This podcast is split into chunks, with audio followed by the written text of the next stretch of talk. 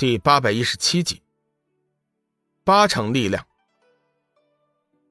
龙宇存心想教训麒麟令使，得势不饶人，强大的力量急速汇聚右手，并在极短时间内淬运至极高境界。斩日仙剑顿时毫光迸现，煞是骇人。麒麟令使重心顿失，力之不妙，体内力量急转。手中仙剑发出可怕的颤鸣之声，脱手急射而出。麒麟仙剑掠空之极，犹如颤鸣不已，所掠过的路线，竟仿若无形之力驱使，万变莫测。回旋一圈后，竟以梦幻般的曲线直取龙宇。龙宇脸色一变，心知不妙，急忙施展缥缈诀躲避。与此同时，他对着麒麟令使发出了一记强大的天地慈悲剑，失去了麒麟仙剑的令使徒手根本无法抵挡龙宇的惊天一剑。轰隆一声，谍报声响起，麒麟令使已经被炸飞了出去。好在龙宇出手极有分寸，并没有伤及他的性命。只见他原本飘逸凌飞的长发，此刻也已乱蓬蓬的披散着，脸色极度的苍白。低垂着头，双目无神的看着地上，身上的长袍寸寸碎裂，堪堪遮住羞处。我输了，一股悲悯之情忽然而生，麒麟令使的脸上尽是绝望之色。龙宇走上前道：“你用不着失望，我的修为已经接近于界主境界，你我原本就不是一个水平线的，失败是必然的结果。不过你能在最后使我受伤。”确实不错，这样吧，这次的战斗算我们平手，我保证不再伤害你，你也不用告诉我麒麟神兽的具体位置。麒麟令使原本已经万念俱灰，出卖了麒麟神兽，他只能是死路一条。如今听到龙宇主动提出放弃先前的赌约，麒麟令使的心中再次升起了希望。他不确定的问道。公子说的可是真话？龙宇微微一笑，当然是真话了。不过，话锋一转，龙宇道：“如果我们下次再见面，还是敌对的话，在下对你就不会这么客气了。希望你好自为之。”麒麟令使闻言道：“多谢公子不杀之恩，在下今后绝对不会与公子为敌。”说完，便躬身拜上一拜，欲转身离去。帝君没有想到会是这样的结果，急忙大喝一声：“麒麟令使，没有本地的法令，你怎可擅自终结战斗？”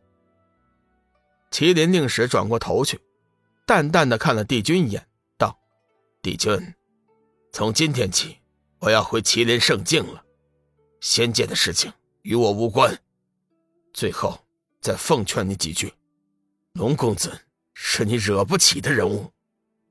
说完这句话，不等帝君反应，麒麟令使已经消失不见了。龙宇冷冷的看着帝君，道：“我本无意与你为敌，如果你再咄咄逼人，就别怪我不客气了。”仙界帝君是何等的高傲，又岂会惧怕龙宇的威胁？只见他怒喝一声。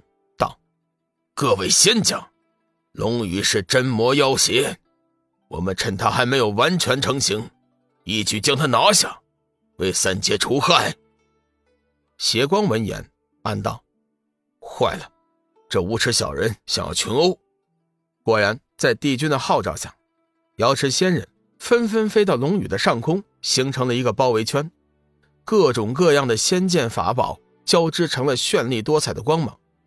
只是没人敢率先出手，众仙已经见识过了龙宇的实力，谁也不敢做出头鸟。帝君依旧没动，他冷冷的看着龙宇，眼中不时的闪过几道阴霾，谁也不知道他心里是怎么想的。此刻已有百位仙人将龙宇四人围住，为首的一位竟然是天仙，他身边的助手也是大罗上仙的境界，其余仙人。是从金仙到太乙金仙不等。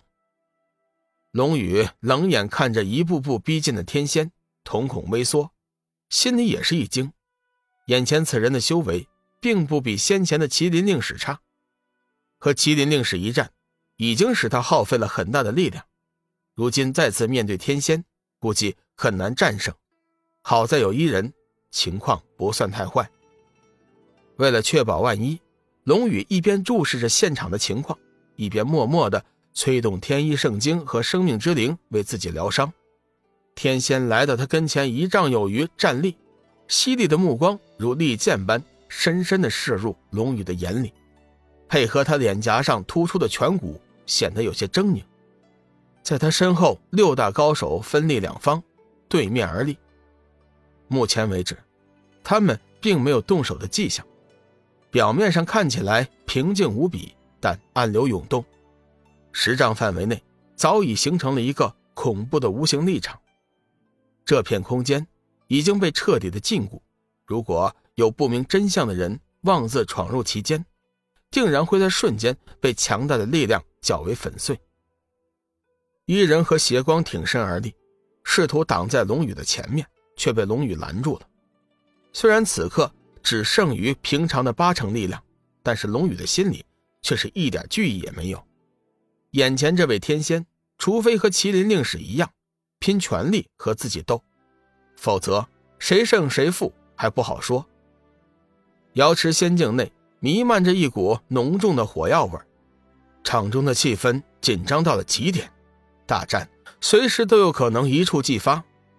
现场逐渐平静下来，不再喧嚣呼喝，一时间偌大瑶池静到了极点。就在这时，一名不知死活的太乙金仙大喝一声：“杀呀！”话音未落，他竟然挥舞着一把玄铁神斧向龙宇冲了过来。一人身形微动，眨眼间就拦住了那仙人。顷刻之间，光能剑光芒暴涨，将那仙人击飞了出去。